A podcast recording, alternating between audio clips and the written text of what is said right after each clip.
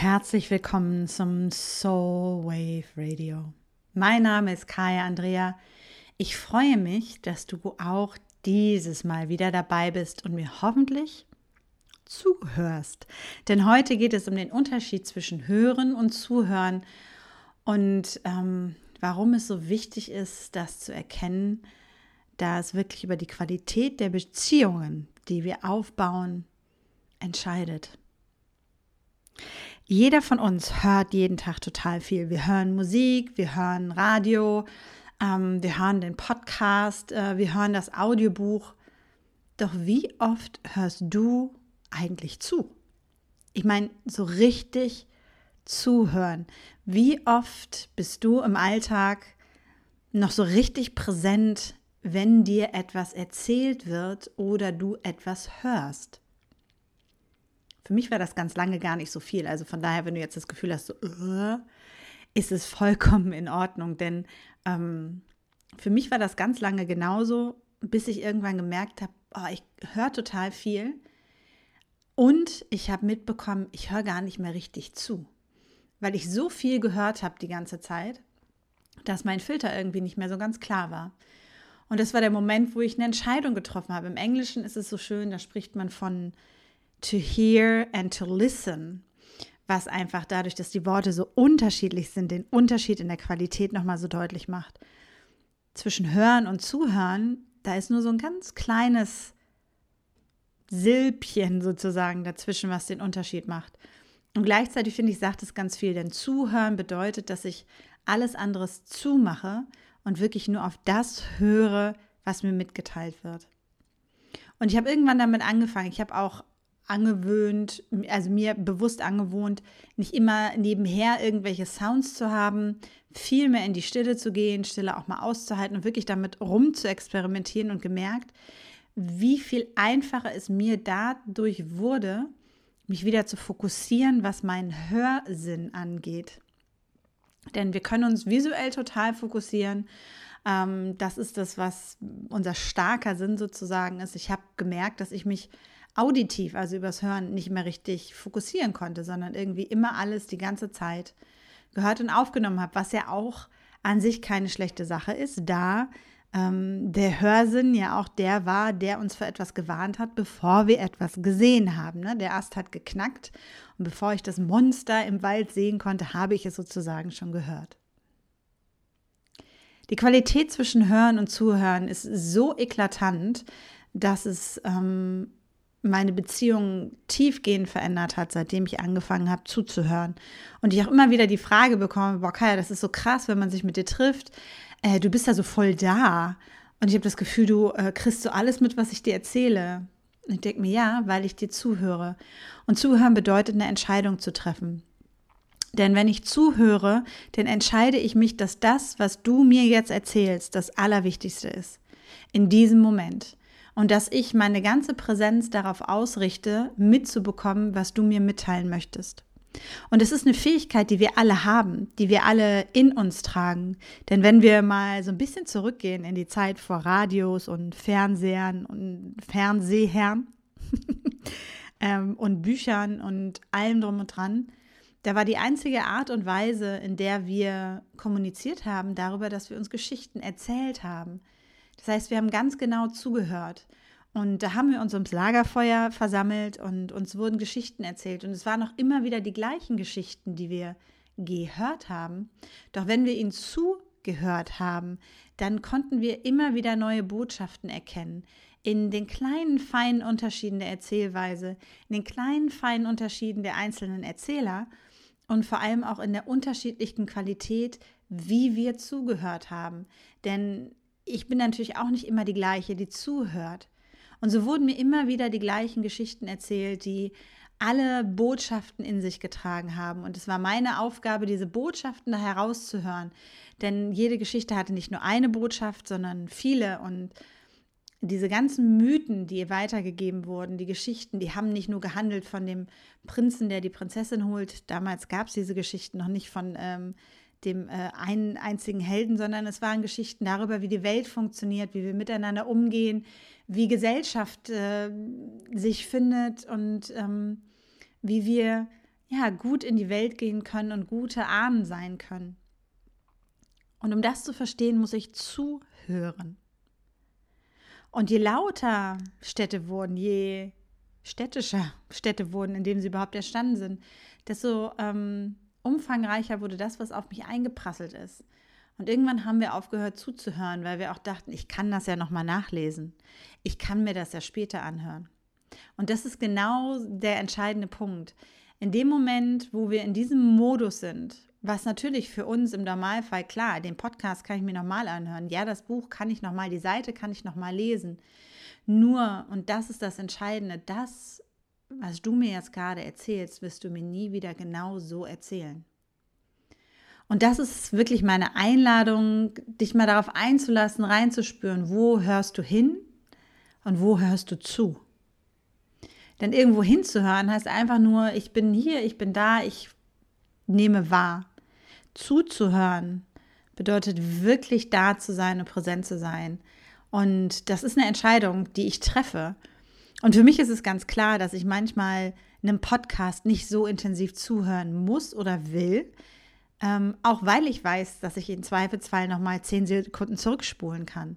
Nur ich habe für mich ganz bewusst diese Entscheidung getroffen, wenn ich in persönlichen Gesprächen bin, mein ganzes Sein und meine Präsenz in dieses Gespräch zu holen und mit wirklich jeder Faser meines Körpers zuzuhören. Nicht nur mit meinen Ohren, sondern auch mit meinen Zellen. Und wenn wir die Qualität des Zuhörens wieder ja, mit in unseren Alltag bringen oder auf jeden Fall in persönliche Gespräche, dann wirst du merken, dass es eben nicht nur das Gehörte ist, sondern auch das Gefühlte, was damit verbunden ist. Und sowas für die Menschen damals auch. Die haben durch ihre Resonanz, der Körper als Resonanzkörper der Schwingungen, die wir aufnehmen. Das ist wie ähm, eine Trommel, eine Gitarre. Das sind alles Resonanzkörper, die Schwingungen weitergeben und aufnehmen und sie unterschiedlich in Anführungsstrichen verarbeiten. Und so sind auch wir diese Schwingungs- und Resonanzkörper, die auf Geschichten reagieren, die diese Geschichten, die uns von Menschen erzählt werden, unterschiedlich aufnehmen. Und zwar eben nicht nur, indem wir sie hören, also über unseren Kopf, sondern über unseren ganzen Körper. Und wenn ich so in eine Unterhaltung gehe, dann bekomme ich direkt ein Gefühl dazu, wie es mir mit dem Gesagten geht. Ich bekomme direkt eine Resonanz. Ich kann in Resonanz gehen und diesen gemeinsamen Raum betreten der Erzählung, die dort passiert, was auch immer sein mag, was mit mir geteilt wird. Und ich kann mit meiner ganzen Präsenz da sein. Und was mir das erlaubt, ist natürlich auch ganz anders in Resonanz und damit auch in Antwort zu gehen, wenn eine Antwort überhaupt verlangt wird. Und da wird es interessant beim Zuhören, denn wenn ich nur hinhöre, wenn ich es nur höre, dann ist es ganz oft so, dass äh, wir direkt Lösungsansätze haben oder meinen, wir wissen es besser oder und ich kenne das von mir von früher auch. Ich hatte immer eine Lösung parat. Ich wusste immer, was zu tun ist. Und manchmal dabei total überhört haben, dass wir darum gar nicht gebeten wurden. Weil wir uns weiterhin so sehr um uns selber drehen und nur das hören, was durch unseren Filter durchgeht. Zuhören bedeutet eben auch mitzubekommen, reinzuspüren, was der oder die andere gerade braucht. Und manchmal ist es eben nur in Anführungsstrichen der Raum, dass etwas erzählt werden darf, dass etwas in diesen Raum kommen darf, ohne ja, Handlungsaufforderung, ohne Tipp, ohne Konsequenz. Und wenn du das mal ausprobierst und wirklich dir vornimmst, das nächste Mal, wenn jemand was mit dir teilen möchte, einfach nur zuzuhören, um diesen Resonanzraum zu geben und dann zu beobachten, was mit der anderen Person passiert.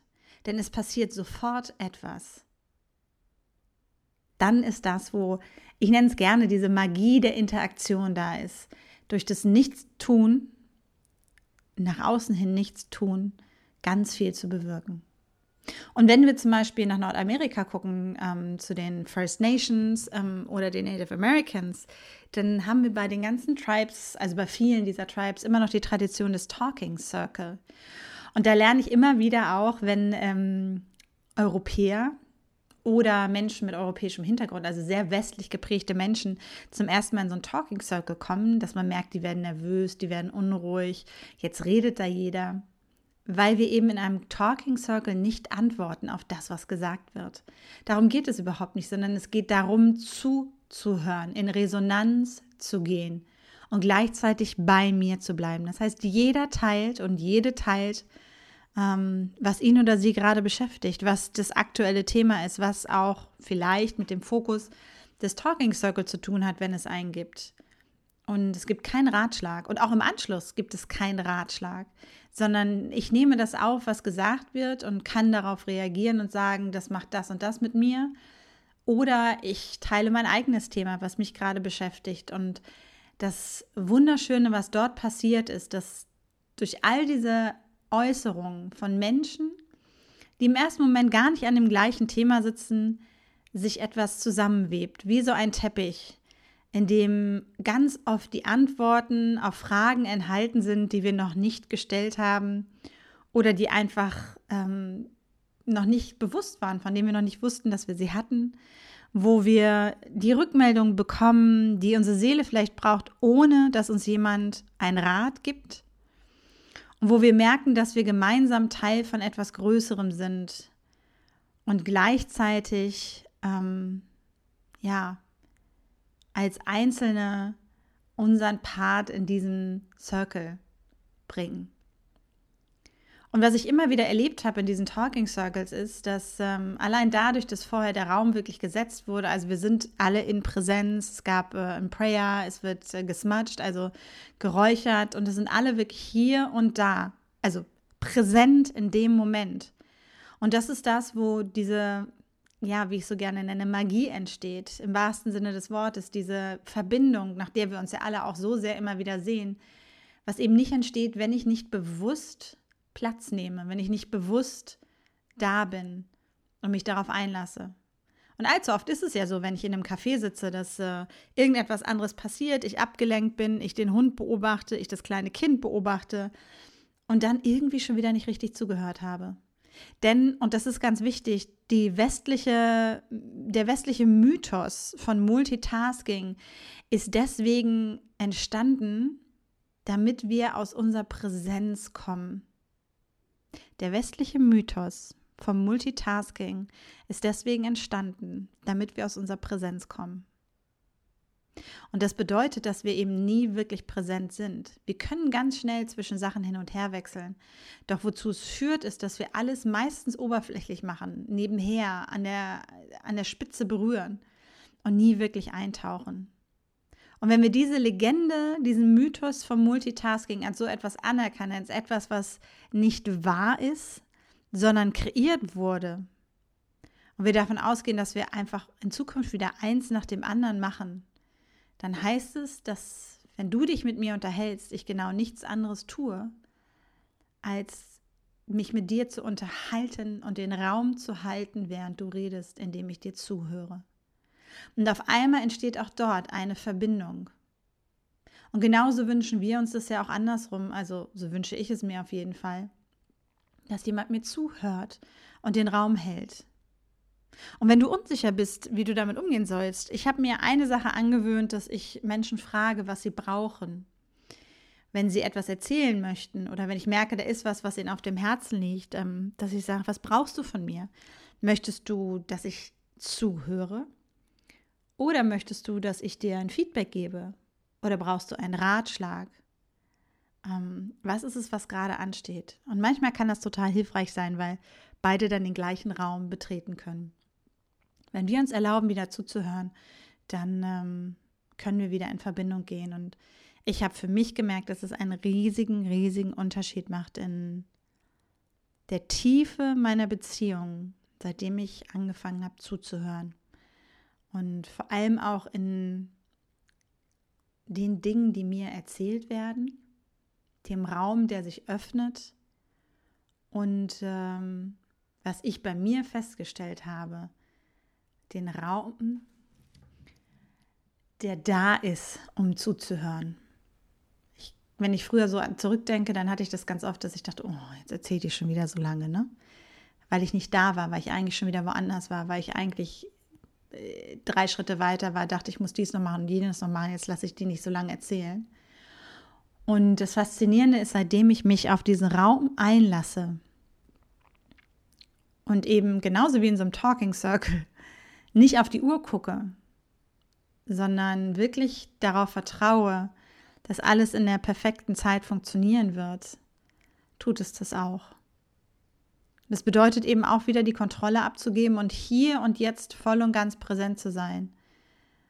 Die Vergangenheit Vergangenheit sein zu lassen, die Zukunft, was auch immer noch geschehen wird, Zukunft sein zu lassen und mich auf das, was jetzt hier ist, mit sämtlichen Fasern meines Körpers einzulassen. Eine Eigenschaft, die wir, glaube ich, wirklich an vielen Stellen verlernt haben und die so unschätzbar wertvoll ist, vor allem wenn es darum geht, wieder in Verbindung zu gehen auf allen Ebenen. Und so ist das heute wirklich nur so ein kleiner Impuls und ich bin sehr neugierig ähm, von dir zu erfahren. A, konntest du zuhören? Oder hast du hingehört? Hast du es nebenbei gehört? Hast du ähm, was anderes gemacht? Und B, wie geht es dir damit? Und wenn du das Gefühl hast, da gibt es jemanden, von dem du dir wünschen würdest, dass er dir endlich mal zuhört, dann teile diesen Podcast sehr gerne. Ähm, wenn die Folge bei dir auf Resonanz gestoßen ist, dann freue ich mich über die fünf Sterne bei iTunes und natürlich ähm, auch gern über eine kleine schriftliche Bewertung. Denn ähm, die Sterne sind das Gold des, der Podcast-Welt und sorgen dafür, am Ende des Tages ist es so, dass die Sterne und die Bewertung dafür sorgen, dass der Podcast mehr Menschen erreichen kann. Und das finde ich natürlich auch ganz wunderschön. Und ich wünsche dir viel Spaß beim Ausprobieren, mal hinzuspüren, wo höre ich, wo höre ich einfach nur oder wo höre ich irgendwo hin und wo höre ich wirklich zu, wo bin ich wirklich präsent und wie kann ich das? Kann ich das halten? Kann ich das schaffen? Ähm, und es ist einfach so, es ist schwieriger, auch jetzt hier in so einem Podcast das zu tun, weil es eine andere Vibration ist am Ende des Tages. So sehr ich auch präsent bin in dem Moment, wo ich es einspreche, sind wir ganz oft doch noch mal einfacher in unserem System dabei, uns darauf einzulassen, wenn eine echte Person vor uns sitzt und eben nicht nur in unserem Ohr. In diesem Sinne wünsche ich dir wunderbare Erfahrungen dabei, dich zu verbinden und bin wirklich neugierig, lass es mich gerne wissen, zu erfahren, wie es dir damit geht, mit diesem Experiment zwischen Hören und Zuhören. Tune into your soul. Listen with your heart. And listen with your soul. Alles Liebe.